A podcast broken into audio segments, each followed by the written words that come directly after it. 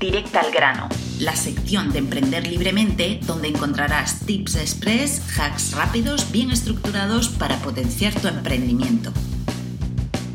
Gestión de comentarios haters. Este es un consejo no solicitado para la gestión de comentarios de haters, que sé que hay a muchas personas que esto les preocupa. Mi primer consejo es, haz lo que te dé la gana, de verdad, lo que te dé la gana, pero rápido no le dediques mucho tiempo. Cierto es que como vengo a darte un par de consejos, voy a seguir con un par de ellos más. Pero es muy importante que tengas muy presente no dedicarle demasiado tiempo, ¿vale? No perder ese tiempo en algo que en realidad de verdad no merece la pena. El segundo punto es, si quieres actuar de manera algo estratégica y aprovechar ese comentario, puedes responder hablándole de otro tema que no tenga nada que ver y como si le conocieras de toda la vida, tipo, hombre, Pepe, ¿qué tal la familia? Y ya está, nada más, solo eso. Así podrás crear algún tipo de expectación simpática y quitándole hierro al asunto. El tercer punto es que otra manera de contestar es siendo excesivamente educada, respetuosa e imparcial.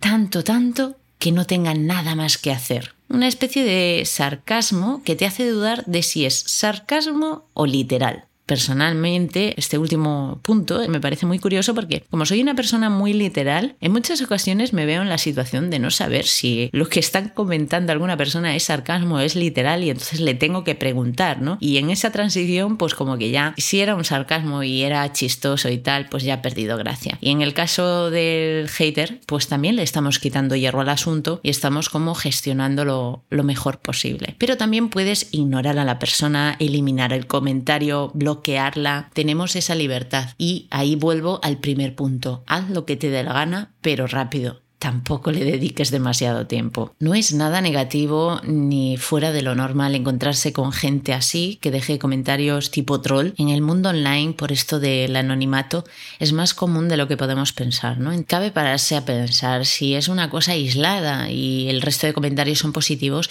pues sin más, no tomárselo como algo mucho más serio. Y otro día, si quieres, te doy más consejos no solicitados para gestión de haters, pero vamos, que lo más importante es que no le dediques más tiempo del necesario. Por último, sí que me gustaría añadir que yo no soy muy partidaria de borrarlos por norma, pero si existe esta función de bloquear y eliminar, de nuevo, es para usarla. Siéntete muy libre de hacerlo si te da la gana. Hasta aquí este episodio de Directa al Grano. Espero que te haya aportado. Si es así, compártelo. No olvides suscribirte y visitar monicalemos.es para disfrutar la academia de cursos para emprender con una marca personal y aganimostudio.com para construir tu identidad de marca o página web. Recuerda, eres muy capaz de construir tu propio éxito.